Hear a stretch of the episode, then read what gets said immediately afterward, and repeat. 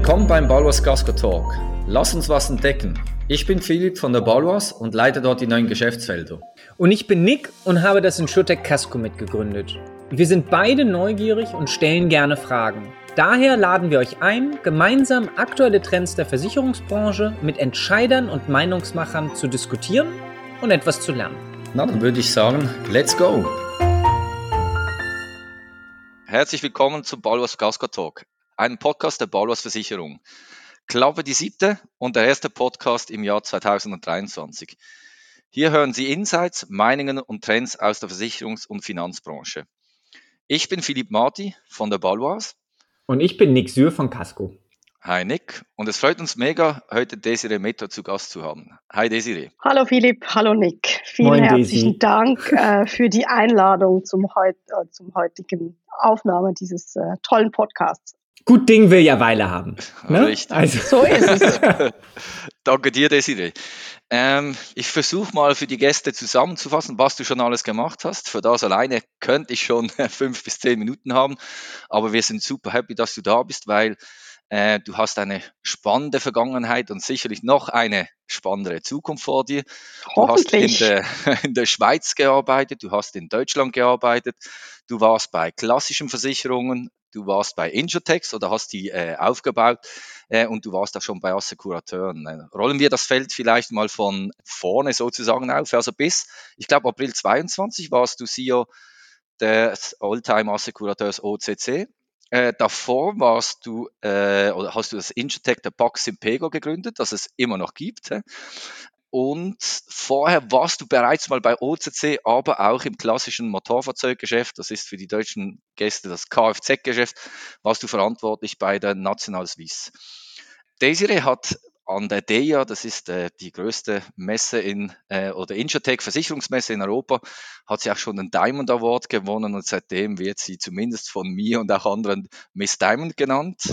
Äh, außerdem ist Daisy auch äh, Mama von zwei äh, bezaubernden Mädels und äh, seit April 22 äh, nach einer Auszeit als Beraterin unterwegs. Nochmal ganz herzlichen Dank. Ich hoffe, ich habe das richtig zusammengefasst, aber du kannst das sicherlich auch noch in deinen Worten äh, weitergeben. Was machst du? Worauf brennst du? The flow is yours. Dankeschön, Philipp. Ja, du hast die, die, die Reihenfolge ganz, ganz gut ähm, zusammengekriegt. Also das passt so ungefähr ähm, ja, wo, wo, wofür brenne ich? Schon immer fürs Thema Versicherung und äh, digitale Geschäftsmodelle, Ökosysteme und vor allem für das Thema MGAs, sprich ähm, Assekurateure, Nisch Nischenmodelle und ich habe immer noch den Belief oder so die ja, so das Bedürfnis, äh, die Versicherungslandschaft für den Kunden, immer Customer Centricity für den Kunden irgendwie nochmal ein bisschen besser und anders zu gestalten, weil ich glaube, da gibt es nach wie vor ähm, sehr, sehr viel Potenzial. Und äh, durch meine Vita, die du ja ganz schön ähm, dargelegt hast, hatte ich eben schon zum Glück auch die äh, Möglichkeit, ganz, ganz viele Dinge zu sehen, eben aus den verschiedenen Perspektiven. Und das hilft eigentlich heute auch einen guten Blick auf den Markt in der Schweiz und auch in Deutschland sowie auch in Österreich zu haben, weil man eben so einerseits diese, diese Corporate Versicherungswelt kennt, man kennt die Introtech-Welt, aber eben auch die, die äh, Assekurateur-Welt äh, und das einfach so in, in unterschiedlichen Rollen und im, im, in unterschiedlichen Kontext. Und das hilft dann eigentlich einfach so das Bild vollumfänglich ähm, zu, ähm, ja, zu schließen. Ähm, in der meiner letzten quasi Rolle eben als äh, CEO von, äh, von OCC ging es vor allem auch sehr stark darum, um neue Marktbearbeitungskonzepte zu zu testen, zu prüfen und, und eigentlich auch so viel stärker in die digitale Richtung zu gehen. Und da habe ich auch so ein bisschen den Belief gewonnen, dass, ähm, dass wir heute immer noch zu sehr in der Versicherungswelt dieses, diese Abgrenzung machen zwischen das ist Vertrieb, das ist Marketing mhm. und da haben wir noch IT und dann gibt es noch irgendwas digital und dann gibt es das und am Ende des Tages, glaube ich, dass es alles so ein bisschen in, den, in die gleiche Box kommt. Es geht immer darum, Kunden zu erreichen und es gibt für mich in der Zukunft auch nicht mehr so stark um diese Trennung B2, B2C und B2B. Zum Schluss geht es um B2X, ähm, be there where your customer is. Das ist ein bisschen ein einfaches Buzzword. Und wer der Kunde ist, kann jeder sein. Das kann ein Vermittler sein, das kann ein Außendienstler sein, das kann der Makler sein, das kann eben der Endkunde sein, das kann ein Kooperationspartner sein, das kann irgendwie so ein bisschen alles sein. Und zum Schluss geht es darum, diese Ökosysteme ähm, zusammenzubringen. Ja, und ich habe eigentlich so in den letzten Jahren hat es mich immer so ein bisschen in diese Kfz-Auto, MF, ähm, sage ich jetzt mal, Branche verschlagen. Und ich werde dann immer auch ähm, gefragt, ob ich denn ein Autonah bin. Nein, das bin ich nicht. Eigentlich interessieren mich Autos gar nicht, das darf man gar nicht so laut sagen. Aber ähm, am Ende des Tages geht es ja dann immer so ein bisschen darum, wenn man eben nicht so ganz zu sehr verliebt ist in die Dinge, die man tut, von, vom Objekt her, schafft das eine äh, gewisse Distanz und Objektivität zu bewahren, um eben Dinge anders zu betrachten. Und zum Schluss geht es immer um, um, um Versicherungsframeworks ähm, zu definieren und zu gucken, okay, wie kann ich Attention generieren, damit meine, mhm. damit ich meine Kunden, meine Kunden erreiche. Und ähm, ja, und jetzt bin ich seit jetzt dann bald, äh, Frühjahr bald, äh, bin ich äh, Selbstständiger unterwegs, bin jetzt aber auch noch gerade im Aufbau ähm, eigenen Unternehmens, einerseits in Deutschland und in der Schweiz, auch noch mit weiteren äh, Partnern äh, zusammen. Und ähm, da geht es auch immer, es geht immer um die gleichen, gleichen Themen. Wie kann ich äh, digitale Geschäftsmodelle initiieren, enablen, transformieren, rund ums Thema Versicherung, Ökosysteme aufbauen. Ähm, und auch Venture Building machen äh, zum Thema eben ähm, Assekurateur. Und ähm, ich glaube, da fängt die Reise erst richtig an, weil es noch ganz, ganz, ganz, ganz, ganz viel Potenzial gibt für solche, für solche Themen. Und äh, auch gerade diesbezüglich eine spannende Marktdynamik vorherrscht. Ich denke, in Deutschland ist die Bewegung ein bisschen noch mehr als in der Schweiz. Und ähm, ja, von dem her äh, stehe ich gerade an einem sehr, sehr spannenden Punkt und freue mich äh, auf alles, was kommt. Sehr cool, danke. Du hast da schon ein paar äh, Dinge angesprochen, die wir dann sicher im, im Laufe des Gesprächs vertiefen werden. Du hast schon von den Key Learnings auch schon gesprochen. Mich würde da wundern, haben sich die halt über die Zeit so ergeben, weil du immer wie mehr auch dazugelernt hast? Oder war der, der Treiber, dass jetzt irgendwie neue, neue digitale oder was auch immer für Geschäftsmodelle kommen, sind das die Kunden selber oder ist es, äh, ist es die Technologie? Wie, wie siehst du das? Vielleicht auch bezüglich, weil du bei einer klassischen Versicherung gearbeitet hast, wie siehst du es da und bei einem, ich sage jetzt eher Assekurateur oder Assekurateur Insurtex? Ich glaube, es ist ein bisschen eine Mischung vom, von allem. Es gibt nicht das eine, das eine Learning oder das, der eine Grund, warum sich die Dinge verändern. Aber ich glaube, das hat auch was mit der Gesellschaft insgesamt zu tun. Unsere ganze Gesellschaft verändert sich. Unsere, unser Alltag verändert sich auch in, in Bezug auf, auf digitale Themen. Und ich würde jetzt mal behaupten, wir alle oder 80 Prozent der Menschen nutzen tagtäglich ganz viele Apps, sind auf Social Media, Netflix, Spotify und was es da nicht alles gibt. Und, und das verändert ja eigentlich auch unser Anspruch an, an Themen und wie wir mit Dingen, wie wir mit Dingen umgehen. Sei es schon auch nur im, im Supermarkt, beim Einkaufen, bei ganz, ganz vielen Dingen.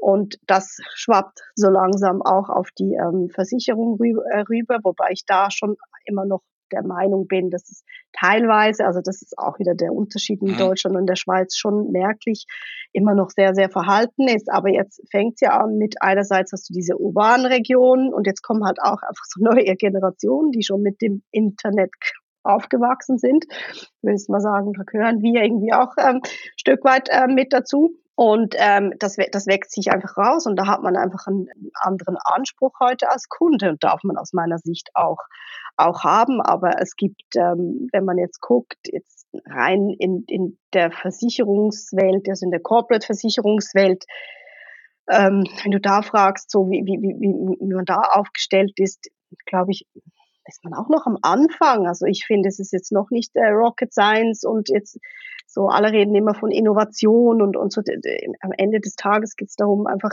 äh, also diese Antragsstrecken, die da, diese Prämienrechner, die da heute zur Verfügung stellen für Kunden, ähm, ja, das finde ich jetzt nicht, dass das das große digitale Ding ist. Ich würde da gerne mal einhaken, weil ich kenne diesen diesen Dreiklang, ne? Oder ich weiß gar nicht, ob es ein Dreiklang ist, nach unser Kundenverhalten verändert sich, wir interagieren immer mehr mit digitalen Medien, das greift auch in ganz, ganz viele Bereiche ein und ähm, je nachdem, ob du jetzt über den E-Commerce oder ob du über äh, das Thema Finance ähm, reingehst, ist es sicherlich so, dass es unser Kundenverhalten verändert. Das ist so die, der eine mhm. Stream. Der, der, glaube ich, ist, seitdem diese Märkte extrem nach oben gegangen sind, ich wette, da kannst du von vor zehn Jahren von einem beliebigen Strategieberater oder sonstigen Berater irgendeine Folie rausziehen und die werden dir das aufgezeigt haben. Wenn ich mir jetzt aber den aktuellen Stand heute angucke, muss man ja doch attestieren, dass trotz enorm vielem Geld, trotz sehr, sehr smarten Leuten ähm, und auch teilweise einem langen Atem der Marktanteil von klassischen Direktversicherern oder auch, ähm, nehmen wir mal, ich finde ja das Thema Embedded Insurance Partnerships mega, mega spannend, aber sagen wir mal ehrlich, in den richtigen Absicherungsbereich, ne? also eine Brille irgendwie absichern bei Firmen ist nochmal echt was anderes als eine Lebensversicherung für, weil ich jetzt Vater geworden bin, mhm. ist irgendwie ein bisschen, ist ein bisschen mau und ich glaube, das liegt halt am Ende daran, dass ähm, Versicherung ein, ich glaube, dass wir unterschätzen, was für einen Kunden convenient ist oder wollen es vielleicht nicht hören, weil convenient für die meisten Kunden ist sich mit dieses, ist das Thema Versicherung abzugeben an irgendeine Person oder eine Marke, der sie einigermaßen vertrauen, weil es sehr kompliziertes Thema ist. Das ist für die meisten Leute irgendwie convenient und ich habe halt keine hohen Interaktionspunkte, dass viele Investitionen in so diese Kundeninteraktion, die total viel Sinn machen, beispielsweise bei einer Bank oder so, einfach auf dem Versicherungsbereich nicht das Hauptargument Vertrauen. Also natürlich ist es besser. Und natürlich finde ich es auch geiler, wenn mal die Versicherung meiner Wahl und wenn ich, ne, die Baluas, wenn das ein noch tolleres Interview, natürlich. Fände ich alles besser, aber am Ende hegt es dann doch irgendwie, gehe ich daran, weil ich da jemanden kenne. Und ich glaube, das ist so dieses, Thema, was sehr, sehr teuer erlernt wurde. Seht ihr das beide auch so oder haben wir einen anderen äh, Beobachtungsstand? Mhm. Also ich glaube, diese Hybridität, das ist ja wirklich diese Masterclass, weil es zum Schluss immer noch auch ganz, ganz viel mit, mit People Business zu tun hat. Die ist unumgänglich und die wird auch nicht morgen verschwinden, weil ich will ja quasi als Kunde selber entscheiden, okay, in dem Fall für die, ich weiß nicht, jetzt wieder die klassische MF-Versicherung, da will ich das selber machen. Jetzt habe ich aber in der, Lebensversicherung oder ich habe mir ein Haus gekauft, brauche ich irgendwas mit dem Gebäude, da will ich jetzt wieder Direktberatung, da will ich Videoberatung, da will ich einen Vergleich haben. Also das ist so die, da will ich ja selber quasi am, am, am Drücker sein. Und da, also da kann ich dir gar nicht äh, widersprechen. Ich sehe das auch, mhm. ich sehe das auch so. Es gibt nicht ein nur den Weg oder nur das Rezept. Eben, ich, ich würde jetzt irgendwie immer behaupten, der richtige Weg aus meiner persönlichen Sicht ist Digital First, aber nicht Digital Only. Mhm. Also ich kann da eben in der Schweiz, man sagt immer wieder, wir sind da ein bisschen hinten dran gegenüber anderen Märkten, aber Fakt ist doch, wenn man, wenn man einfach mal Menschen wie meine Mama oder andere fragen würde, was hat sich die letzten zehn Jahre getan? Jetzt sagt meine Mama, ja, es hat sich viel getan, du machst da immer wieder neue Produkte, aber will ich dann irgendwie meine meine Handtaschen und, und äh, äh, Brillen, äh, dann habe ich irgendwie sieben Verträge bei sieben verschiedenen Versicherungen. De facto ist Versicherung halt immer noch nicht greifbar. Hä? Vielleicht und deshalb ist es aus meiner Sicht eine Evolution. Also ich kaufe heute die Versicherung, ob das ein Haushalt oder was auch immer ist. Das hat eine Seite Vertragsbedingungen oder sieben. Ich verstehe sie irgendwie trotzdem nicht. Und vor allem, ich will sie ja gar nie gebrauchen in Zukunft, weil ich will ja gar keinen Brandschaden etc. haben. Und das ist, da gibt es Evolution. Hä? Äh, aber die Revolution, die, die, die gab es bisher noch nicht. Vielleicht wird es die auch gar nie so geben. Hä? Ja, also genau, ich, ich meine, wir, wir werden es dann sehen, wenn wir es sehen, ne? Ähm, genau. Äh, sonst, also eine äh, ne, ne Revolution mit Ankündigungen, ich weiß jetzt nicht jetzt kein, was da die DIN-Norm oder die Bezeichnungsthematik äh, äh, dabei ist, aber genau, wir würden wir würden es dann sehen, aber ich glaube halt, was viele Leute einfach unterschätzen ist, und das bedeutet nicht, dass man nicht viele Learnings daraus ziehen kann, ist, dass es für viele Kunden einfach ein Produkt ist, was natürlicherweise geringe Touchpoints hat, mhm. weshalb gewisse ähm, viele Digitalisierungsmechanismen ja auf einer transaktionalen Ebene herkommen, mit einer gewissen Info in, in, Interaktionsfrequenz und auch das ist besser bei einer Versicherung. Also ich habe jetzt gerade, sorry, äh, Örak, ähm, bin zufriedener Kunde, mega geiles Ding, Rechtsschutzversicherung, richtig geil. Hab, wollte mich jetzt mal beim Kundenportal anmelden, die schicken mir jetzt einen Brief mit dem PIN. So, das war gestern. Also ja, ist so. Und dann sage ich, haha, so what, ich bleib bei der Örak, ich bin dennoch, also das hat, löst jetzt bei mir kein positives, wo ich sage, so, mega geil, aber am Ende ist es mir auch egal. Ähm, und ich glaube, das ist so ein bisschen ähm, da auch die, die Realität, da halt andere Sachen drauf greifen und viele Sachen, ähm, wo die einfach vielleicht für den Kunden sind, am Ende von der Produktgestaltung hinten raus halt gewisse Auswirkungen haben. Also versuch mal im Freundeskreis den Unterschied zwischen fakultativ, obligatorisch All Risk, Franchise Riese, und Selbstbehalt. Franchise, Selbstbehalt, äh, Limit, äh, Fraud, äh, sozusagen Mitversehen, also äh, Regress. Nur dass das alles halt, wenn, wenn, wenn da alle überall geschummelt wird, dass die Preise halt enorm an alle durchgereicht werden. So ist ja auch schön, ist ein kompliziertes Ding. Und es ist ja auch schön, wenn nicht irgendwie jeder Werber, der dir sonst einen Snickers anbietet, irgendwie dir auch sagen könnte, wie eine Lebensversicherung. Ist ja vielleicht gar nicht so schlecht. Aber von daher ähm, nehmen wir, können wir ja vielleicht einmal ein, ein Thema, Desiree, wenn ich dich richtig zusammengefasst, das hybride Modell, aber natürlich, also digital bedeutet auch für dich nicht direkt, sondern es bedeutet digital. ne? Und ähm, dass man sich am Ende auch leisten kann, mittlerweile, glaube ich, Prozesse vom Kunden her und den verschiedenen Wegen her zu denken und zu bauen, das war halt vorher einfach nicht denkbar, als sie da die Mainframes irgendwie hingestellt haben, von denen sie jetzt alle runter wollen.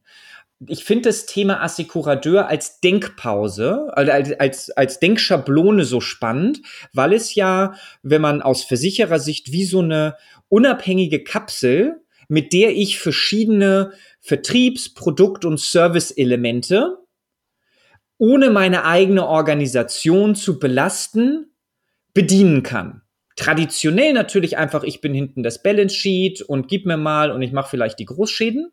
Ein bisschen wie es äh, wie so ursprüngliche Assekurateure vielleicht entstanden sind, aber natürlich auch um ähm, gewisse Nischen abzubilden, ähm, aber auch wirklich als Denkpause, um ähm, vielleicht, vielleicht muss nicht jedes Produkt auf die Autobahn direkt. Ähm, und da mal diese aus deinem Blick, wenn du dir mal so, so, so die, die, die coolen Sachen an einem Assekurateur nehmen würdest. Und jetzt, was ist dafür für einen Versicherer? Was sind da vielleicht für Learnings oder mit welcher Erwartungshaltung könnten Sie eigentlich an so ein Thema ran? Und wo muss man auch einfach die Erwartungshaltung ein bisschen kassieren, weil auch beim Assekurateur wird nur mit Wasser gekocht? Darf ich da noch kurz einhaken? Vielleicht in Deutschland weiß ich, gibt es das Modell sehr oft. In der Schweiz ist es ja langsam am Kommen, dem Assekurateur. Aber, aber wenn, wenn gerade ähm, Desiree mit der Erfahrung auch kurz sagen würde, was ein Assekurateur genau macht. Ja, gerne. Ähm, ich ich, ich erkläre es immer so, das ist eigentlich ist eine kleine Versicherungsgesellschaft, die von A bis Z alles macht wie ein Versicherer aber eben nicht Risikoträger ist. Das heißt, du bist nicht FINMA, ähm, FINMA äh, versicherungslizenziert, sondern du holst dir eben einen Risikoträger. Das kann ein Erst, aber auch ein Rückversicherer sein. So, das sind so die Modelle. Oder aber du hast sogar im, im, im, ähm, im Rücken eine Mitversicherungsgemeinschaft. Das heißt, mehrere Erst- und Rückversicherer oder nur Erstversicherer quasi diesen Risikotopf teilen, je nachdem, was du für ein Modell hast. So, so kann man das sagen. Ja. Und dann geht es natürlich dann auch, eben gibt es ein bisschen unterschiedliche Tiefen und unterschiedliche Modelle. Eben, es gibt wirklich die, die machen von A bis Z alles. Das heißt, ähm, von, von der ganzen IT-Infrastruktur, von der Vermarktung, Definition der Produkte, Pricing, Underwriting, ähm, bis hin zum der vollständigen Schadenbehandlung. Und dann gibt es eben auch Modelle, wo dann irgendwo eben ein Cut gemacht wird, ähm, wo quasi auch der Risikoträger Limiten ähm, auferhebt, sagt, okay, bis hierhin dürft ihr zeichnen. Das sind jetzt wieder ist ein Großrisiko, das muss dann äh, zurück und dasselbe kann dann eigentlich auch im Schaden passieren. Und ähm, ich denke, was auch das ganz Spannende ist an, einem, an, einem, an, an diesem Modell des Asseguradeurs, des MGAs, ist, ist es ja auch dann verschiedene Revenue-Modelle gibt oder Monetarisierungsmodelle, wie dann nachher quasi der Assekurateur entschädigt wird. Oder da, da kannst du natürlich, einerseits kann man das immer je nachdem aus Gesellschaftssicht als Vertriebskanal auch ähm, sehen, je nachdem, was du, was du da machst. Aber ähm, es gibt natürlich auch ganz, ganz spannende äh, Modelle, Entschädigungs- also Revenue-Modelle, im Sinne der äh, Partizipation am Verlauf des Geschäfts. Und wenn du gut bist in der Risikoselektion und, und eigentlich quasi deinen Bestand ganz, ganz gut im Griff hast und ähm, ein gute Combined Ratio hast, hat, kann das nochmal ganz einen anderen Impact haben. Ja. So. Und spannend ist ja, wenn man guckt, ähm, jetzt entstehen vor allem auch in Deutschland, in der Schweiz kommen sie auch, die MGAs und die Assekurateure, in, in, in, UK und so gibt's ja da auch einen ganz spannenden Markt, wie aber auch in Australien und, und in, in den Staaten ist ja im Prinzip gerade für die, für die neuen digitaleren Playern oder diese Intro-Tech, diese neuen Geschäftsmodelle ist ja, meine, die, das, das, die größte Hürde ist ja im Prinzip, ähm, registriere dich bitte bei der FINMA und Wertversicherer. Das brauchst du einerseits ähm, sehr, sehr großes Invest. Das hat ganz viele Legacy-Themen, ganz viele Compliance-Themen. Das ist ja nicht ein einfacher ein einfacher Ritt und das Setup eines Assekurateurs jetzt rein auch als, als Legal Entity und aus, aus Compliance-Sicht, das ist ähm, im Vergleich zum, zur Etablierung eines neuen Versicherers ist das ähm, quasi nicht überschaubar, aber das ist ganz, ganz anders machen und vor allem auch mit äh, anderen finanziellen Mitteln machbar.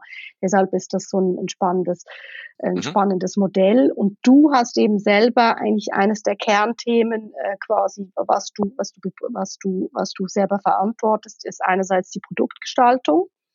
Weil da ist ja, erlebt man ja immer wieder, dass, dass das, was, was schwierig, was, was Schwieriges ist, oder? Dass man da nicht die Freiheit hat, ähm, Produkte so zu gestalten, ähm, wie man das möchte, kundenzentriert, einfach, äh, Commodity, all, all diese Themen. Und ähm, andererseits aber auch diese ganze digitale ähm, Vermarktung von so Modellen. Oder da machst, hat, hat man heute einfach ein, ein bisschen andere Ansätze mit Ökosystemen oder Nischenthemen, Community und die das eben solche äh, Erstsekurateure machen. Und ähm, was man auf der Versichererseite heute teilweise sicherlich noch anders macht. Also ich glaube, das ist das Thema. Und wenn man jetzt guckt, der weitere äh, wirklich entscheidende Vorteil aus meiner Sicht, wenn man jetzt vielleicht auch immer auf OCC guckt, oder es gibt auch ganz, ganz spannende Tierversicherungs-MGAs, ähm, ist halt einfach dieses Thema, gerade in der Nische, bin ich der Meinung, funktioniert das wirklich sehr, sehr gut. Vor allem, wenn ich mich einfach auf ein Thema konzentriere nehmen wir wieder OCC, also das, das Thema Oldtimer, dann hast du, dann bist du der Experte in dieser Szene, in diesem Ökosystem ähm, und das macht dich irgendwo für den Kunden auch äh, glaubwürdig, weil da hast du deine Expertise und das bespielst du, du bist in dem Markt tätig und äh, kannst das entsprechend bespielen und eben auch wirklich deine Community aufbauen. Das funktioniert eben auch mit Tieren, das kann funktionieren zum Thema Kunst, ähm, natürlich gibt es auch ähm, Astikurateure, die sich jetzt spezialisieren auf das Thema Embedded, aber dann bist du dann auch wieder, du bist schön in einer, in einer, in einer Sparte oder in einem Segment äh, drin. Und das, glaube ich, macht es sehr, sehr, äh, ist es, macht es ein sehr, sehr attraktives Modell, weil es einfach, es ist einfach, ich finde es wahnsinnig glaubwürdig.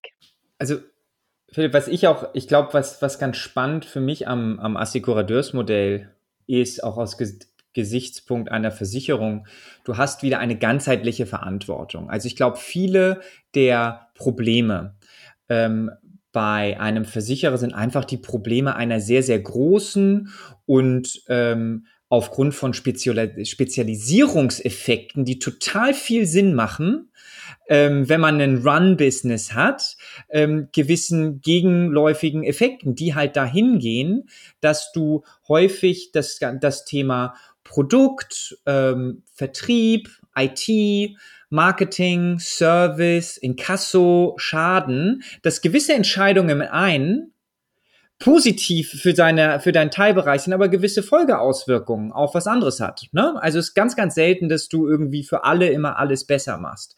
Und ein Assekurateur gibt dir ein, ähm, ein Rechtsmantel und eine klare Verzielung, um die Trade-offs zu gewisser Phase drin zu halten und zu sagen, scheiß drauf, wir wollen schnell raus. Wir machen es halt manuell. Blöd ist, ne? Du kennst auch aus unseren Diskussionen, dann sagen wir Scheiß drauf, lass schnell raus, dann liegt das Ding.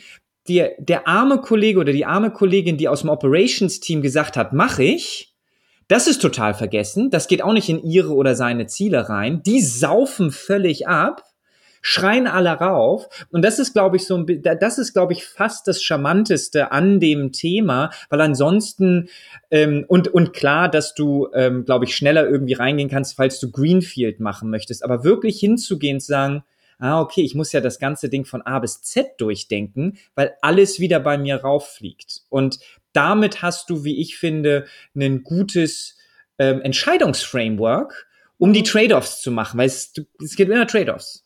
Ich, ich sehe den Punkt ab, so. also ab, absolut auch bezüglich der Fokussierung. Ich meine, da ist es halt so. Hey, also wir machen als, als große Versicherung machen wir alles, inklusive noch Scanning und, und äh, sind sehr wahrscheinlich auch die Bratwürste in der Kantine, wie glaube ich VW.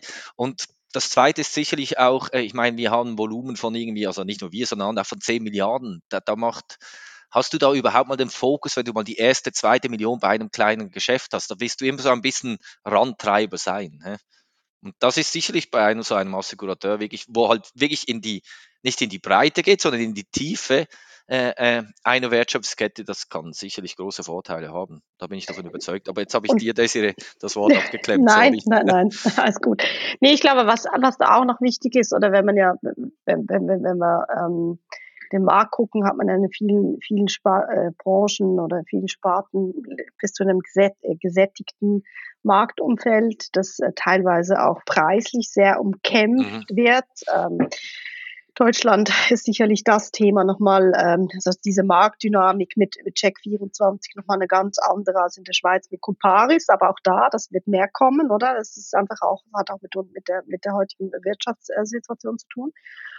Und ähm, da habe ich einfach auch nochmal ganz andere Möglichkeiten als Assekurateur, da schneller mit Modellen und auch mit Preismodellen an dem, am Markt auszutesten, oder? Weil ich eben, weil ich viel, viel agiler, schneller und dann auch dann aber die Dinge machen, im Markt reinspielen kann, aber auch wieder zurücknehmen kann, weil es eben nicht durch diese ganzen IT-Prozesse oder auch ähm, anderen großen Prozesse im, im großen Konzern äh, gehen muss. Und dann, dann bin ich viel schneller beim Kunden und habe mein Produkt oder mein, so mein, mein Product Market Fit viel schneller am, am Kunden ähm, ausgetestet, oder? Und ich glaube, ähm, man hat auch mehr die Möglichkeit, seinen Kunden oder seine, seine, seine Zielgruppe mehr äh, mit einzubeziehen. Und ich glaube, das, und das hängt dann wieder mit den ganzen, mit den, mit den ganzen Marketing-Dollars zusammen, weil ähm, eben in einem gesättigten Markt Umfeld ähm, Versicherungen über, sage ich jetzt mal, Google einzukaufen, äh, wird schnell nach, je nach Sparte ganz, ganz, ganz teuer. Ja. Und so habe ich einfach die Möglichkeit, viel spitzer in den Markt reinzugehen und, und Sachen anders zu machen. Und das ist sicherlich auch nochmal ein Vorteil. Ja. Wäre, Desiree, wäre es eine faire Zusammenfassung, jetzt nochmal aus Versicherersicht zu sagen, falls ich ähm, gerade vielleicht auch im Bereich nicht nur Topline, sondern Profitabilität soll es ja auch noch geben, ähm, zu sagen, ja, ähm, ich sag mal, gewisse breiten Themen, MF Standard mache ich mit meinem, mache ich auch mit dem Team, die das können. Aber wenn ich, wenn ich weiß, zum Beispiel, ich habe mal von einem großen Versicherer gehört, die ziehen sich aus allem, das war jetzt in Deutschland, alles, was nicht mindestens 10 Millionen äh, Prämie macht, kappen die weg. Weil einfach die Opportunitätskosten sich aus Management-Sicht prozessual damit zu beschäftigen, überhaupt keinen Sinn machen. Aber natürlich wissen die, dass es durchaus äh, profitable Subsegmente zwei mhm. bis fünf Millionen, weniger Wettbewerb, mehr Stickiness gibt. Und das hätte natürlich jeder auch ganz gerne bei sich im Pool. Und wenn man dann, und das ist das Gleiche bei den meisten neuen Partnerschaften, ne? Philipp, wissen wir ja auch. Also es ist ganz, ganz selten, dass jemand sagt, hier mal bitte eine Milliarde drucken, profitabel, wo kann ich unterschreiben? während man sich noch so überlegt, ob das mit Amazon kommt oder nicht.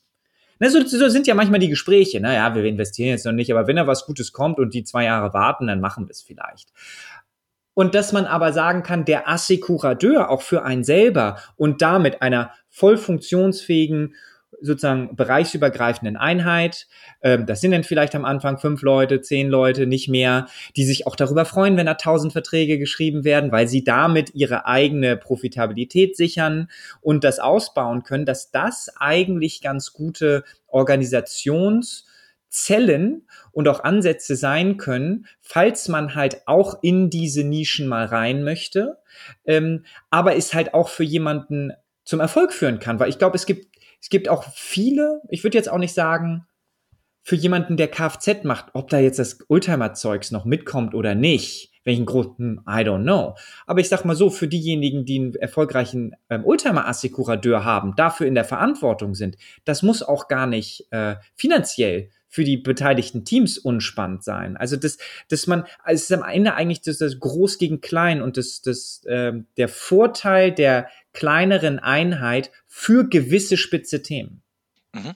Also ich, ich sehe den, ich den Punkt äh, äh, absolut. Äh, vielleicht Desiree an dich, ich meine, mit OCC, also Oldtimer, verbinde ich jetzt nicht unbedingt, äh, das ist äh, Abschlüsse direkt oder direct oder via äh, ja, eigentlich noch auf dem klassischen Kanal mit einem schönen handgeschriebenen äh, Papier. Wie, wie, wie habt ihr das gemacht und was waren da die Reaktionen der Kunden? Und, und ich weiß, ihr habt äh, tolle Erfolge gehabt. Was waren da die, die, die, die Schlüsselelemente? Das war jetzt auch wieder so ein, ein Trugschluss. Ähm, als ich ähm, das zweite Mal zu UCC ge gekommen äh, bin, äh, eben in einer anderen äh, Rolle, hatte ich einfach immer so für mich diesen Belief, das muss doch jetzt irgendwie hier alles auch online und digital mhm. geben. Und dann hat man mich so ein bisschen belächelt. So, ja, das ist halt so. Die Dame aus der Schweiz. Die, erstens die Dame aus der Schweiz und zweitens dann so ein bisschen, das ist doch so ein bisschen, also ist nicht bös gemeint, bitte an alle Zuhörer, Old White Man Business und die sind eh nicht digital und das funktioniert nicht so. Aber es ist ja ein bisschen ein, ein Trugschluss, weil die Welt steht ja nicht still. Und das hätte man vor 20, 30 Jahren sagen können. Aber die, die Generationen, die entwickeln sich ja auch mit. Also unsere künftigen Kunden, die sind ja jetzt eben, das sind ja, das sind jetzt neue Generationen, die ja schon äh, in, mit, mit, den, mit den Themen aufwachsen. Und das gilt für mich aus meiner Sicht für alle Versicherungsbranchen und für alle Themen. Natürlich gibt es komplexe Themen, die man aussparen muss und immer aussparen wird. Aber deshalb kann man irgendwie nicht einfach äh, 15 Jahre sagen, ja, das funktioniert digital nicht. Und dann geht's noch darum, dass wenn ich in der Nische bin, und das, ob das jetzt Oldtimer sind oder ob das Tiere sind oder ob mhm. das, äh, was auch immer das äh, für, für Themen sind, wenn wir jetzt mal auf Tiere gehen. Es gibt ja ganz viele Hundebesitzer. So. Und dann hast du eine aktive Community. Und die aktive Community, die ist im Hundeverein, die macht da irgendwie Hundetraining, die geht vielleicht sogar mal auf so Hundemessen, das Gleiche ist in der Oldtimer-Szene, die machen Rallyes, die sind auf Messen, die, die kaufen sich jeden Monat so ein Oldtimer-Magazin oder eben ein Hundemagazin. Und das ist ja so dein, deine direkte kleine Community, die aktiv ist. Und die erreichst du relativ einfach. Aber die Zielgruppe, der Markt ist ja viel, viel, viel größer. Das haben ja viel, viel mehr Leute, Hunde, äh, Oldtimer, Katzen, ja. Pferde, was auch immer. Und diese Leute erreichst du eben nicht, indem du immer in den gleichen äh, Magazinen, auf den gleichen Messen, auf den gleichen Rallyes oder, oder Hundetrainings bist. Und da musst du eben äh, quasi gucken, okay, jetzt muss ich mal in andere äh, Seen oder in andere Teiche fischen gehen. Und das funktioniert aus meiner Sicht sehr, sehr gut digital oder musst du eben deinen Weg eben digital finden, weil sonst erreichst du ja diese Menschen nicht. Mhm. Und das ist eines der Rezepte, das bei OCC ähm, ganz, ganz gut funktioniert hat. Und ich habe einen großen Belief oder ich weiß zum Teil auch von anderen, äh, von anderen Cases, dass das so funktioniert. Also man muss da einfach auch mutig sein und mal so seinen primären Kreis verlassen, neue Dinge ausprobieren und nicht, zurück, nicht zurückschrecken und auch da ein bisschen mutig sein. Jetzt vielleicht da ein so ein Thema, nehmen wir mal irgendwie für mich so das Thema TikTok wie so ein, so ein Reizthema, ähm, weil ich zu alt bin dafür, also ich habe noch nicht Bist mal du nicht, bist du nicht. Also was sind das, die ich Bonbons, oder? Ja, ich merke es an mir selber. Also auch, ich bin auch kein, bin auch nicht auf Instagram. Ähm, das ist einfach etwas, was mich, ähm, ich konsumiere da anders. Ähm, und es gibt so viele Sachen, die ich noch anders konsumiere, die, die sozusagen in meinem bisherigen äh, äh, Welt. Und das meine ich, bin da schon ein bisschen mit 38 irgendwie schon ein bisschen eingefahren. Ähm, und aber sag, selbst mal gekauft, dass das da, da sind irgendwelche jungen Leute, drauf. Vielleicht sind da auch nicht nur junge Leute drauf, ne? Vielleicht sind es halt auch andere. Ähm, aber ab wann hört es auf, beliebt zu sein? Also wenn du jetzt, du hast jemanden, der versucht es wirklich objektiv. Und da, da weiß jetzt auch jemand im Vorstand, äh, sagt sogar, du, ich, ist auch klar, dass ich ab bis zum gewissen Punkt einfach eine Wette platzieren muss, dass wir uns da nicht in, dass wir es einfach mal machen müssen. Aber wie wäre das? Muss ich da sagen, brauche ich da zwei Jahre, drei Jahre, 50.000, 100.000? Also wie, wie lange muss ich sozusagen in diesen Belief einzahlen, wo du, wo du sonst sagen würdest, okay, ab hier jetzt stoppen? Das ist, also was ist sozusagen das mhm. erste Gate vielleicht, auf mhm. das man einigermaßen im Nebel fahren muss, weil du es vorher nicht kriegst, aber wo du sagst, okay, jetzt in dem Fall Oldtimer super als erster in Deutschland, aber keine Ahnung, äh, die Dead Happy Versicherung für die Baluas, äh, mal losgelöst vom Shitstorm, hat trotzdem keinen in der, in der Schweiz interessiert, weil siehe da, die Schweizer sind halt nicht, hat nicht so einen schwarzen Humor wie die Engländer. I don't know. Mhm. Na, ab, ab wo kommt sozusagen der Abbruchpunkt für dich? Weil da muss es ja irgendeinen kommen. Oder ist einfach so, Marketing, alles rein, Hälfte ist verbrannt, du weißt nur nicht welche. Nein, das will ich nicht machen. Es, es geht hier nicht ums Gießkannenprinzip. Ich glaube, das ist nie richtig. Es geht, sich, es geht ja darum, sich äh, ranzutasten. Und jetzt nochmal auf das Reizwort TikTok zu kommen. Also, du, ich privat bin auch nicht unbedingt äh, die, die, die TikTok-Göttin oder finde auch, okay, muss ich jetzt nicht haben, aber man, man, man zeigt, es zeigt sich einfach, dass TikTok so funktioniert wie, wie Facebook vor ja. zwölf Jahren und die, die, die Leute werden Eltern und in zehn Jahren ist TikTok so das Facebook und dann gibt's wieder was Neues. Also von dem, von dem her macht es einfach schon Sinn, auch auf solchen, ich will eben gar nicht mal Trend sagen, das wäre zu abwertend, auf, mhm. auf, auf, solchen, auf, auf solche Züge aufzuspringen, weil, weil, weil du hast da machst du eigentlich ein Long-Term-Investment. Und das ist auch auf Instagram so, das auf all diesen Sachen, weil wenn du jetzt als, ähm, ich sage jetzt mal als Pferdeassekuradeur, du hast dich jetzt auf Pferde, ähm, äh, auf Pferde spezialisiert und du hast jetzt einen, wirklich einen super laufenden TikTok-Kanal ähm, mit über, über Pferde, über Reitsport und so dann ist es ja nicht so, dass du dann übermorgen tausend Abschlüsse über TikTok hast. Das, das funktioniert nicht. Aber es ist immer so, wenn dann diese, diese Leute, die sich für diese, für dieses, für dieses Nischenthema interessieren, wenn die in einem, in zwei, in drei oder in vier Jahren sich ein Pferd anschaffen, einen Oldtimer kaufen oder sich einen Hund kaufen oder in welchem Segment du auch immer tätig bist, dann werden sie dran denken, aha, da gab es auf TikTok diese coole Versicherung. So. Und das sind so die Mechanismen, die, die, die man verstehen muss, dass man, dass man, dass das funktioniert. Ich sage immer, jetzt gerade so für, für so, so neue Sachen, weil du, weil du gesagt hast, wann ist so der Punkt, wo man dann eigentlich wieder den, den, den, den Stecker ziehen müssen. Ich finde, man muss neun bis zwölf Monate austesten. Also wenn du nach sechs Wochen, nach zwölf Wochen jetzt noch nicht gerade der große Erfolg hast, ja, dann das ist einfach für mich keine, keine Zeit, in der du wirklich veritabel validieren kannst oder ob sowas funktioniert, weil du einfach ganz, ganz viele unterschiedliche Dinge austesten musst. Wüsstest du, auf welche weil ich finde das, ich finde so bei an dem Beispiel, also jeder, der mal irgendwie hier, ich weiß nicht, ob das Eric Rees, ne, Lean Startup und so weiter, das klingt alles super logisch. Ich setze ein paar Experimente, ich mache das irgendwie datenbasiert, bla bla bla bla. Ähm, mal davon abgesehen, dass so dieses ganze Testen und Hypothesen aufsetzen und so weiter auch irgendwie einen Aufwand in sich selber äh, äh bedeutet. Ähm, ja, ja, das ja, ist nicht ähm, einfach so gemacht. So, äh, zumal man dann ja auch ähm, teilweise, man muss ja auch mal die Option, an die man nicht so glaubt, probieren. Wenn du es richtig AB testen willst, musst du ja auch mit der schlechteren Sache rein, was mhm. die vielen nicht wollen, was auch richtig Geld kostet. Aber würdest du, nehmen wir mal so ein Thema TikTok. Neun bis zwölf Monate, okay.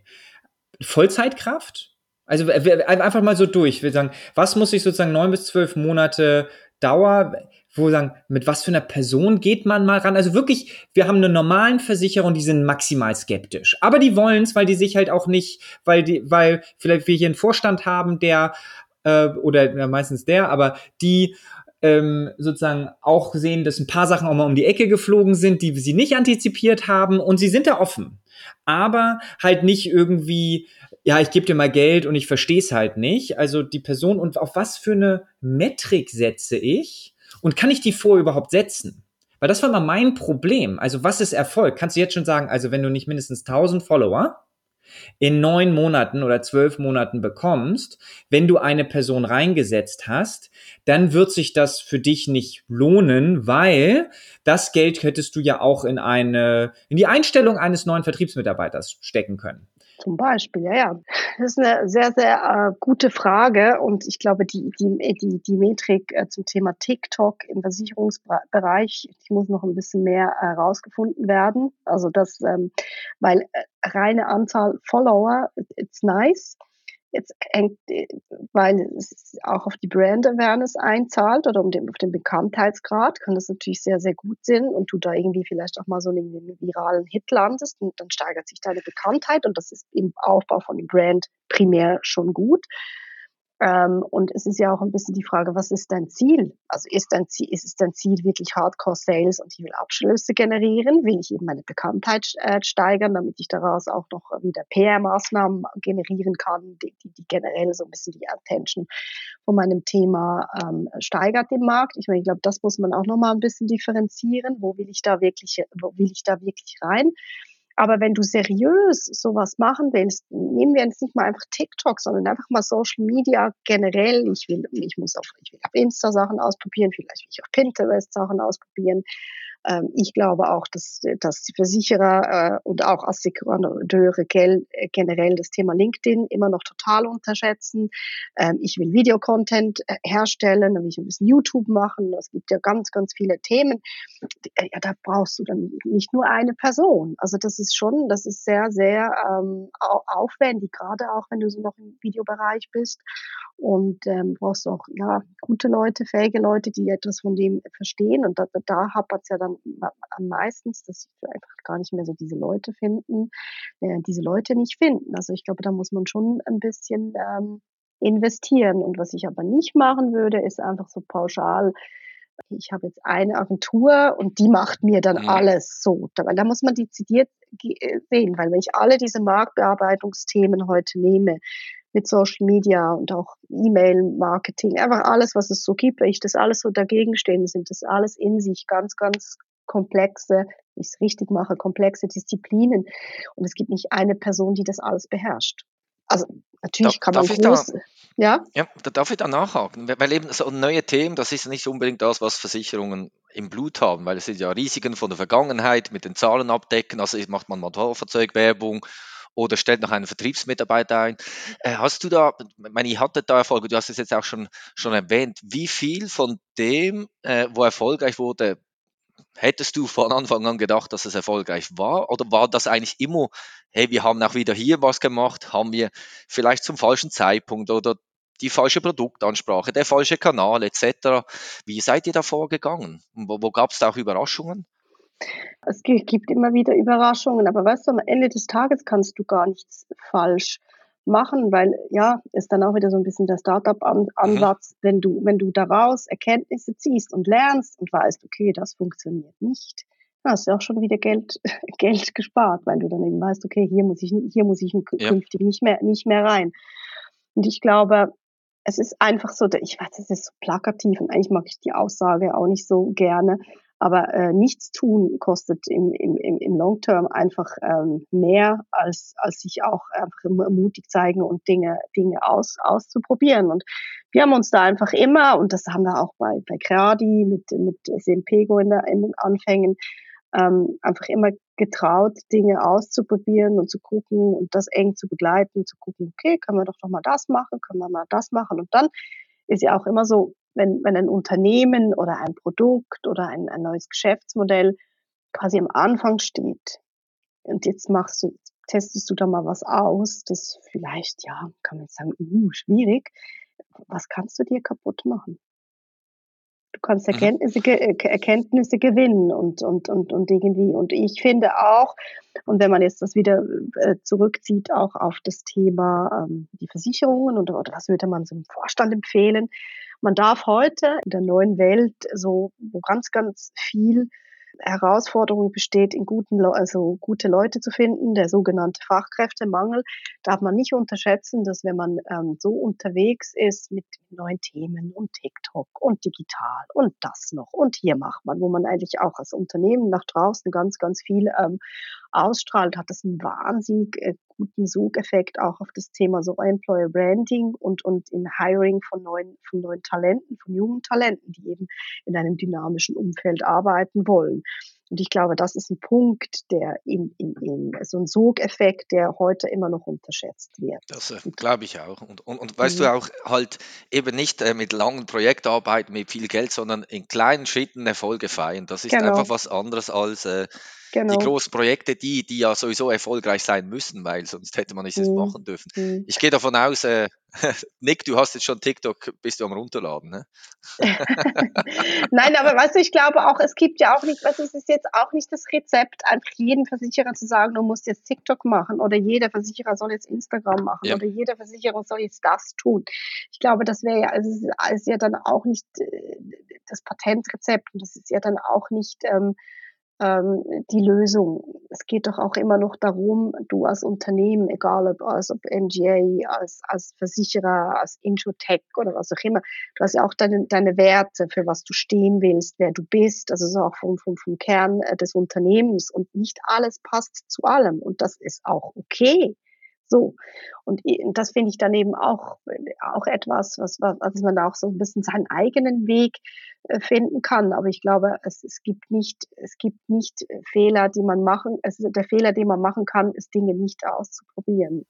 Also ich, ich hatte jetzt ja ein bisschen, bisschen, bisschen zugehört und ich fand, also ja, ich, ich, ich kaufe es. Am Ende hast du mich wieder, dann hattest du mich ein bisschen verloren, weil ich finde, ähm, natürlich ist ein Fehler, ein, also jeder kann von eigenen Fehlern lernen. Die wenigsten können von den Fehlern anderen lernen. Und das wäre ja etwas zu sagen, alle haben Geld verbrannt, das mache ich nicht selber. Die, weißt du, die, ich, ich drehe auf, dis, auf den Zug springe ich jetzt nicht mhm. auf, weil jemand anders das schon sozusagen für mich das Lehrgeld bezahlt hat. Das ist ja das richtig smart, weil die Mai so.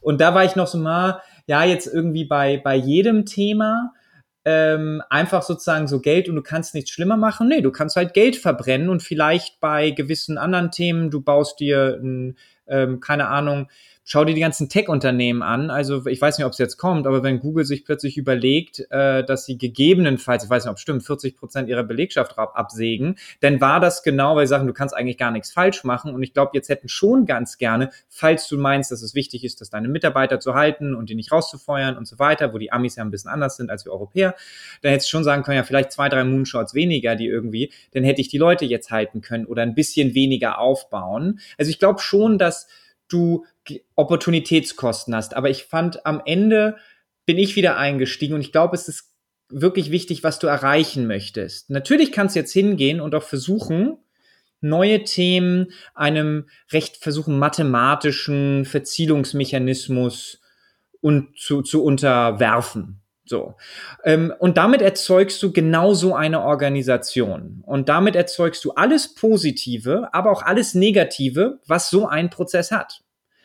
Ähm, und das andere ist halt, dass du, wenn du grundsätzlich ein paar Freiräume lässt, ähm, wo du vielleicht auch vorher das Ziel gar nicht klar ist, dann hast du alles Positive und alles Negative, was eben solch ein Entscheidungsframework, was solche Sachen produzieren. Und ich glaube, das hat eine gewisse, ähm, und vielleicht ist da auch wie bei allen Sachen so die Mischung, wie viel von dem, wo du in 10, 20 Jahren sein willst, fühlst du dich selber aufgrund deiner bisherigen sozusagen Predictions in der Lage vorherzusagen. Mhm. Je mehr das ist, desto mehr in dem quantitativen, verzielten Modell, weil das wird sozusagen, das ist dann super, das ist mega effizient. Und je mehr du dir eigentlich unsicher bist und ganz ehrlich manchmal auch in Sachen reingestolpert bist, desto mehr vielleicht offener halten und, und bottom-up. Und ich glaube nicht, dass das eine besser als das andere ist. Es hat halt unterschiedliche Vor- und Nachteile mhm. Über eine lange Zeitraum und ist auch unterschiedlich gut in Zeiten von größerer Unsicherheit und Marktverschiebung. Das ist ja das, mhm. da, das hatte bei mir dann nochmal Klick gemacht. Und da kann aber, dann was aber dann, glaube ich, auch nochmal wichtig ist, oder eben jetzt mit all diesen Themen, die man da sich begegnen kann, oder was für mich eines der, der Hauptpunkte ist, wo ich finde, was heute Versicherungen immer noch nicht, aber nicht optimal lösen, ist es wirklich das Thema User Experience, Brand Experience, Kommunikation. So. Und wenn du das, und, also, und auch für mich ist wirklich so das Thema Brand Matters und, und, und, und UX Matters. Und wenn du, wenn du, wenn du da zuerst mal investieren würdest, hilft das, glaube ich, am Ende des Tages viel, viel mehr, als wenn du TikTok machst, weil da hast du immer noch sehr, sehr, sehr, sehr viel Potenzial. Und dieses immer noch Ich-Versicherung, ich verkaufe dir eine Versicherung und erschlag dich mit meinem, mit meinem Versicherungsfachwissen. Da, da hat man noch immer sehr, sehr viel äh, Potenzial oder finde ich, gibt's gibt's immer noch nur wenige, die das aus meiner Sicht, aber eben, es gibt ganz verschiedene Sichten, wirklich ähm, gut machen. Und ich finde, da müsste man nochmal den Hebel ansetzen, obwohl man ja schon seit zehn Jahren von diesen Themen spricht. Aber da, wenn du dieses Grund-UX-Verständnis nicht gut machst, ja, dann ist es dann auch fraglich, wie sehr kannst du deine, deine Themen dann auch auf diesen neuen Kanälen ähm, portieren. So. Darf ich da nachhaken? Weil da hast du, da hast du ja auch schon eine, eine Erfahrung gemacht. Also du hast ja UX, ich sage jetzt mal, ja, ein Kunde, der macht irgendwie alle sieben Jahre, macht er wieder mal eine neue Kraftfahrzeugversicherung, du hast vom Brand gesprochen, muss man das alles gleichzeitig machen? Hast du auch irgendeine Pyramide, was, was wichtig ist oder wo du beginnen würdest? Ich würde da immer beim eigenen Brand beginnen, weil der, mhm. der, der eigene Brand hat ja auch was mit Markenkern, mit Markenidentität zu tun. Das hat auch wieder damit zu tun, wer bin ich als Unternehmen, was habe ich für Werte das spiegelt sich ja dann auch wieder auf die, auf die Mitarbeiter äh, rüber und das kannst du nachher eigentlich in diese, in diese äh, User Experience ja. ähm, transformieren. Und äh, ihr als Balois habt ja jetzt gerade so wieder dieses also so ein, so ein Renaming und, und, und, und Branding gemacht. Also das ist eigentlich eine perfekte Ausgangslage, um das eben dann in, in die ganze ähm, Customer Journey mit zu integrieren. Wenn wir mal Brand synonym machen für Vertrauen. Das soll es ja sein. Also wir können mhm. uns ja darauf einigen, dass Versicherung ganz, ganz viel mit Vertrauen zu tun hat. Und dieses das Vertrauen, ne, so, und das ist dann in einigen ähm, Wegen hat das was mit der, mit der Person zu tun und da würde das Vertrauen auch mit dem Ansprechpartner oder der Ansprechpartnerin vielleicht wechseln. Oder es hat auch mit der Brand zu tun oder ein bisschen von beidem, ne? Und dann aber einfach eine Marktbeobachtung als jemand, der sich, glaube ich, deutlich mehr, ich komme nicht aus dem Branding-Bereich, bin aber, glaube ich, mehr als der Durchschnittsbürger irgendwie beschäftige mich Versicherungen ja, und Versicherungsprodukten und auch irgendwie so zwei, drei neuen Themen. Zumindest wird mir das im Familien- und Freundeskreis attestiert. Und eigentlich muss ich sagen, da kommen jetzt irgendwie fünf Versicherer, die haben irgendwie alle, die meisten sind blau 70 Prozent blau, dann gibst du nochmal irgendwie einen Outlier, der ist rot oder grün und das war's. Und die, die haben alle das gleiche Leistungsversprechen. Vertrauen, blablabla. wüsste jetzt gar nicht, wie ich da eine Marke gegenseitig aufladen könnte. Also wäre für mich eigentlich der Um, außer ich bin der Größte. Das glaube ich sogar. Also wenn ich da ganz vorne mit, also ich sag mal so in, in Deutschland eine Allianz, die hat ein gutes Branding. Also ich kenne da niemanden, der sagt, boah, also bei der Allianz bist du versichert, bist bescheuert. Ja, es sagt eigentlich keiner, die stehen für irgendwas, die stehen für, und das kann ja nur durch, durch Druckbetankung äh, irgendwie entstanden sein, weil ansonsten, ich hatte jetzt, bin jetzt nicht bei der Allianz versichert, ja, ähm, aber das ist so irgendwie das, was äh, darüber kommt. Wenn ich jetzt aber nicht die bin, jetzt mit Druckbetankung, dann müsste ich mir doch eigentlich zwei Sachen überlegen.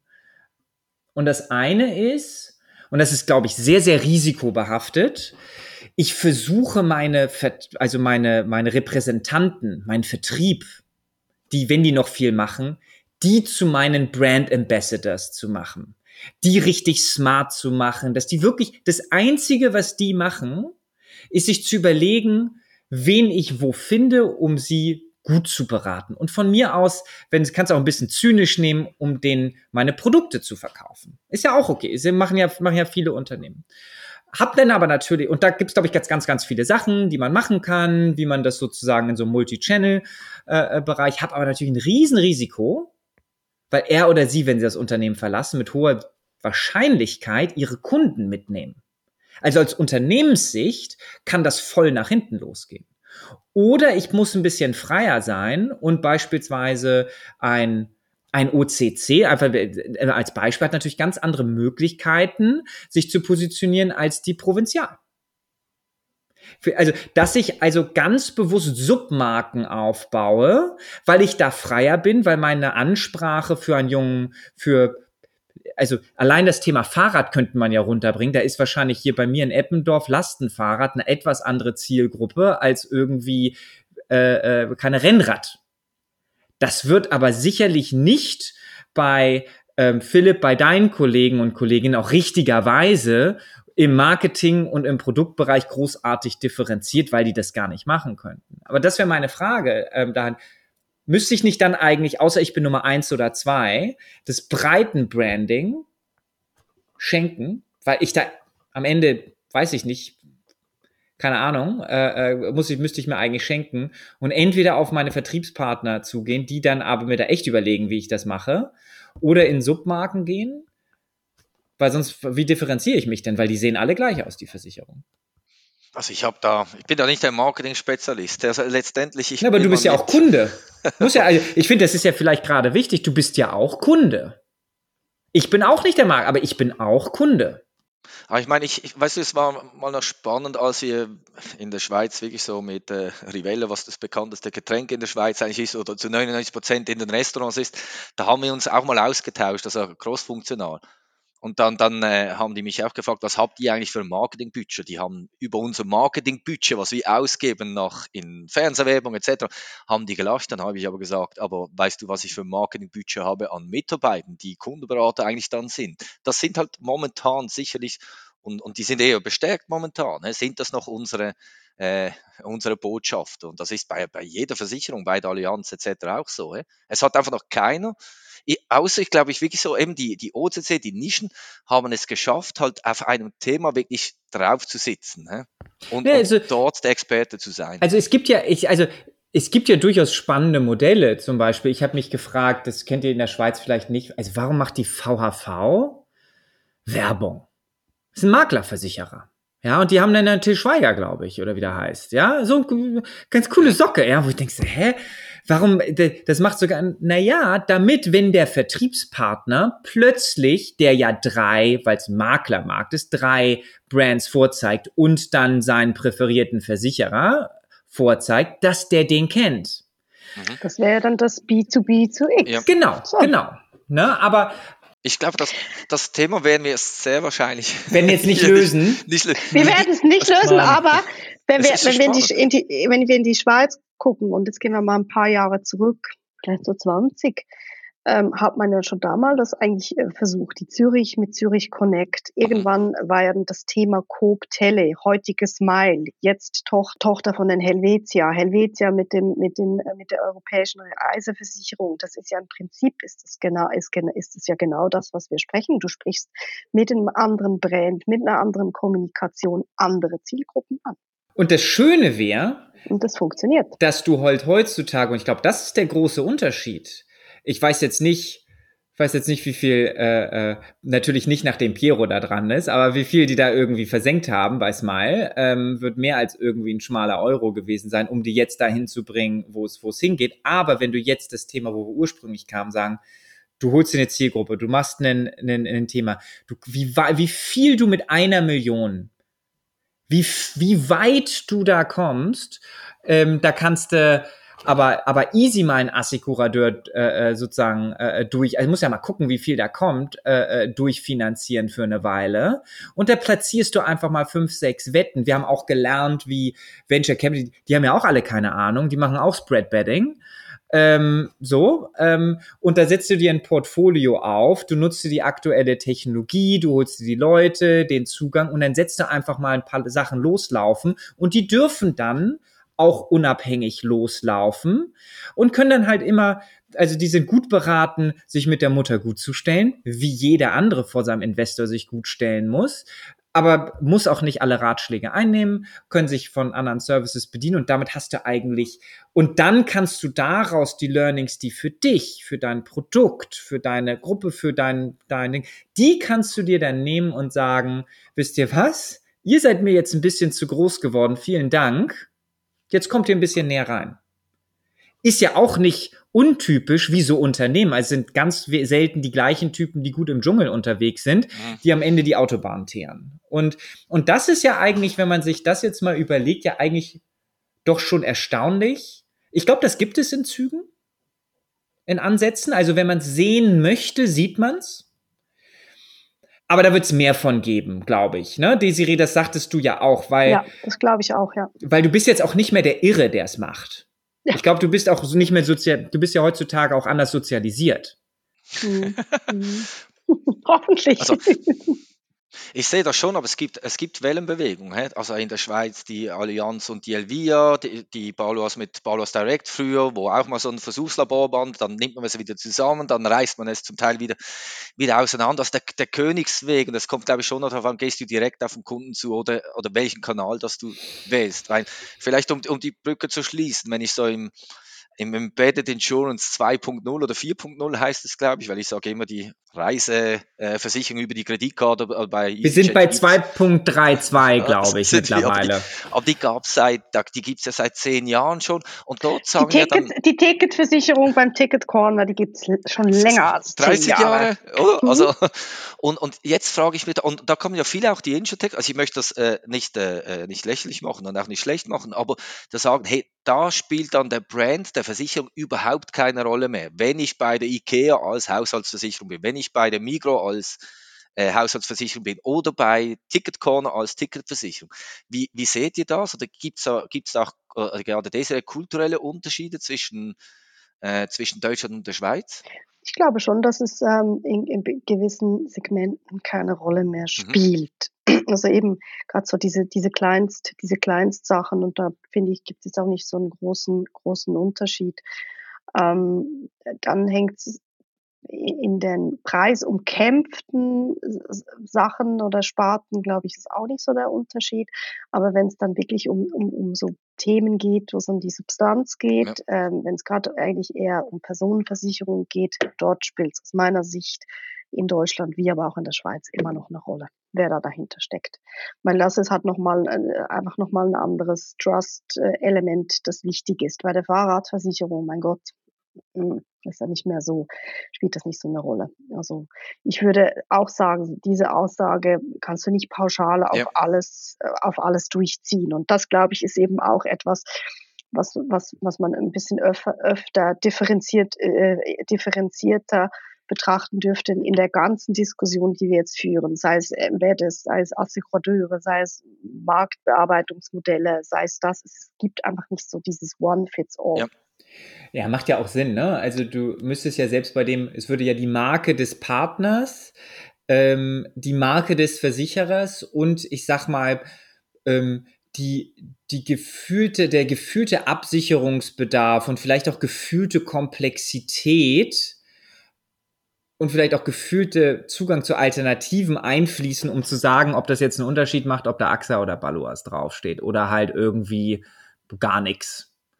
Und das ist, das ist halt das Schöne. Das wird bei jedem Partner irgendwie neu gemischt in, in, in irgendeiner Form. Was ich zum Beispiel nochmal ganz spannend fand, war jetzt umgekehrt, dass ich von einigen Partnern gehört habe, die hatten einen positiven Spillover-Effekt. Also es ging halt, es war jetzt nicht der IKEA-Case, aber es wäre jetzt bei IKEA, da steht dann überall Basler oder Baluas jetzt. So, da wird auch, auch Philipp, das könnten wir noch so gut designen, da werden wahrscheinlich nicht viele Leute direkt die Hausratversicherung beim IKEA-Checkout machen, weil das halt einfach nicht die, der Mindset ist, wenn du gerade irgendwie eingezogen bist und dich vielleicht noch nicht gänzlich eingerichtet hast. Aber mhm. das, das äh, bei einem ähnlichen Case einfach durch die Marke, ich kann euch jetzt nicht genau sagen, wie die es bemessen haben, die ähnlich wie vielleicht so wie so TV-Werbung oder wie sie so andere so Brand, Brand Spillover oder wie du es bei so Aggregatoren mhm. teilweise machst, die sagen, das wird total geil da, also da war allein die Partnerschaft, und ich glaube, die haben da jetzt nicht mal eine Vollkostenrechnung drauf gemacht, da zu stehen, losgelöst von den Abschlüssen, war eigentlich schon das, der gesamte, den gesamten Kack wert, weil du ähm, eigentlich kostenloses Branding bekommen hast.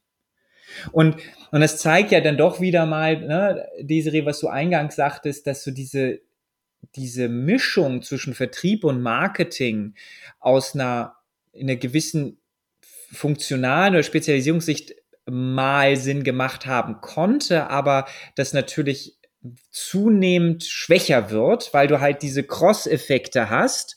Und ähm, das wäre wieder so, wenn du ganzheitlich verantwortlich dafür bist, dann musst du dir gar kein Organigramm und Verzielung und alle Sachen präjudizieren, weil das weißt du ja auch nicht. Du weißt ja nur, wenn du siehst. Du sagst, ja, okay, war jetzt nicht so geil, wir hatten uns auch ein bisschen mehr, ah, war ein positiver Effekt, cool, ähm, dass wir es gemacht haben, wir machen weiter. Das machst du halt, wenn du ganzheitliche Verantwortung hast über die Themen, dass du einfach auch mal ein paar Sachen, wenn sie reinkommen, entscheiden kannst und auch nicht alles vorplanen, vordefinieren, weil das ist ja auch super kompliziert.